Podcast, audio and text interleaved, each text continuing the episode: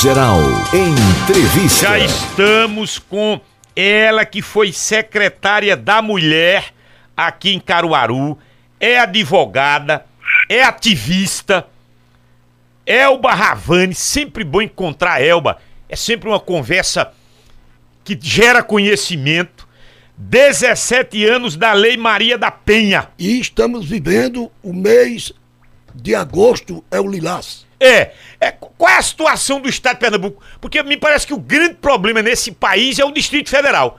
Nunca se matou tanta mulher. É onde se mais mata mulher. É, o, o, companheiro é, não quer a separação e, e, e, só quer viver com aquela mulher como se fosse posse dele. O, outra coisa, nobre. A última mulher que foi assassinada, o autor do feminicídio, ele tinha descumprido três MPs aquela medida protetiva. É. Ele descumpriu três. Três. Aí ele tucalhou a ex-companheira a deixar o filho na creche e com uma chave de fenda ele a assassinou. Ô, ô, Alba Ravani, Elba Ravani, é, me diga, aqui no estado de Pernambuco, qual é a situação? Bom dia.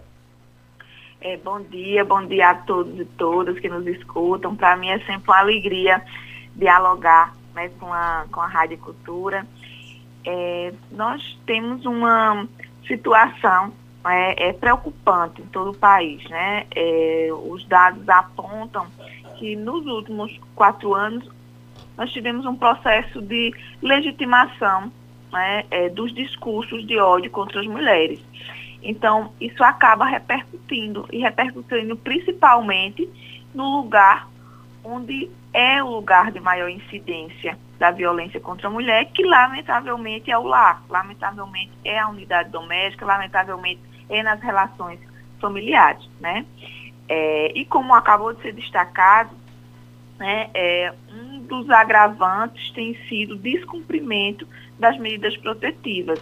Então é fundamental que no estado de Pernambuco, né, como nas outras unidades da federação, é, nós possamos ter políticas públicas que possibilitem é, os órgãos estatais fazerem o monitoramento é, dessas medidas, né, esse acompanhamento constante das medidas protetivas. Só assim, né, a Lei Maria da Penha, ela pode se tornar efetiva na vida das mulheres. Né? Então, o principal desafio é, é, é elevar os mecanismos de monitoramento da lei, o que perpassa é, por assegurar né, é, políticas públicas de acolhimento à mulher, é, a exemplo do sistema de abrigamento, que precisa ser aperfeiçoado, né, e recentemente nós tivemos situações em Pernambuco é, que demonstra é, quão grave é a situação do sistema de abrigamento no nosso estado. Então é preciso qualificar, assegurar que esse serviço de atendimento, que é o serviço para o qual a mulher é encaminhada quando ela se encontra em risco iminente de morte, é, seja um serviço que funcione, que resguarde a dignidade dela e de seus filhos, como também a necessidade é, de articular os serviços para que, especialmente, as medidas protetivas elas sejam acompanhadas, monitoradas e os homens cumpram com as medidas protetivas determinadas pela Justiça.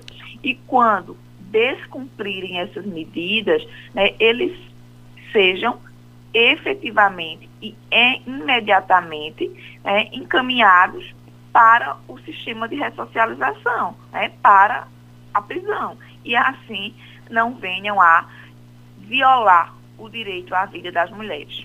Pois bem, a decisão da semana passada do Supremo Tribunal Federal declarando inconstitucional o uso da tese da legítima defesa da honra em crimes de feminicídio ou de agressão, como foi que a nobre advogada analisou essa decisão do Supremo?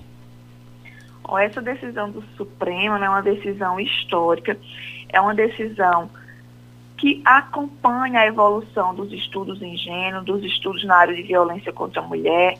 É, é, é inconcebível que em pleno século XXI nós ainda tivéssemos profissionais da área jurídica que faziam suas sustentações né, na defesa de seus clientes. Todo mundo tem direito né, de defesa, inclusive o autor da violência, mas é inconcebível que os profissionais da área jurídica realizassem né, a defesa de seus clientes sustentando em uma tese que reflete a misoginia, que reflete o ódio às mulheres.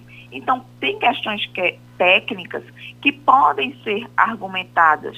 Né? Agora, é, defender né, é, a, o ódio às mulheres, porque a legítima defesa da honra representa a defesa da legitimação da retirada do direito à vida das mulheres por questões né, é, banais, emocionais, que, que é inconcebível ser utilizada.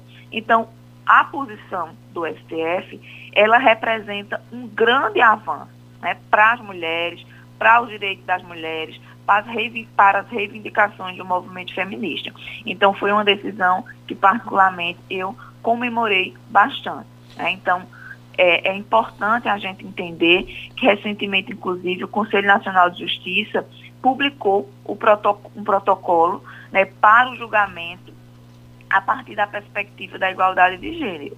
Então, não, não tinha lógica o CNJ ter um protocolo como esse, né, que orienta os profissionais da área jurídica, é, juízes e juízas, a no momento dos julgamentos, de diversas ações envolvendo a mulher, né, prezar, analisar a partir da perspectiva da ótica da igualdade de gênero e se admitir, né, é, no âmbito, especialmente do Tribunal do Júri, o levantamento dessa tese.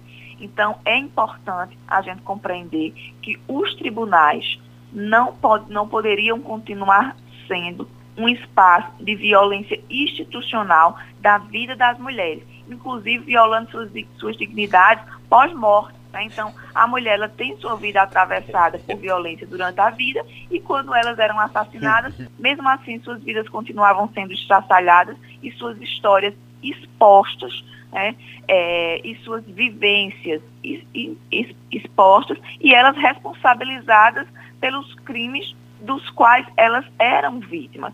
Então, foi fundamental essa decisão do STF né, e nós precisamos avançar né, no sentido dos tribunais serem espaço de justiça, inclusive para as mulheres, Escute. e não espaço de violência institucional. Claro, claro. Olhe, a senhora foi secretária da mulher aqui em Caruaru.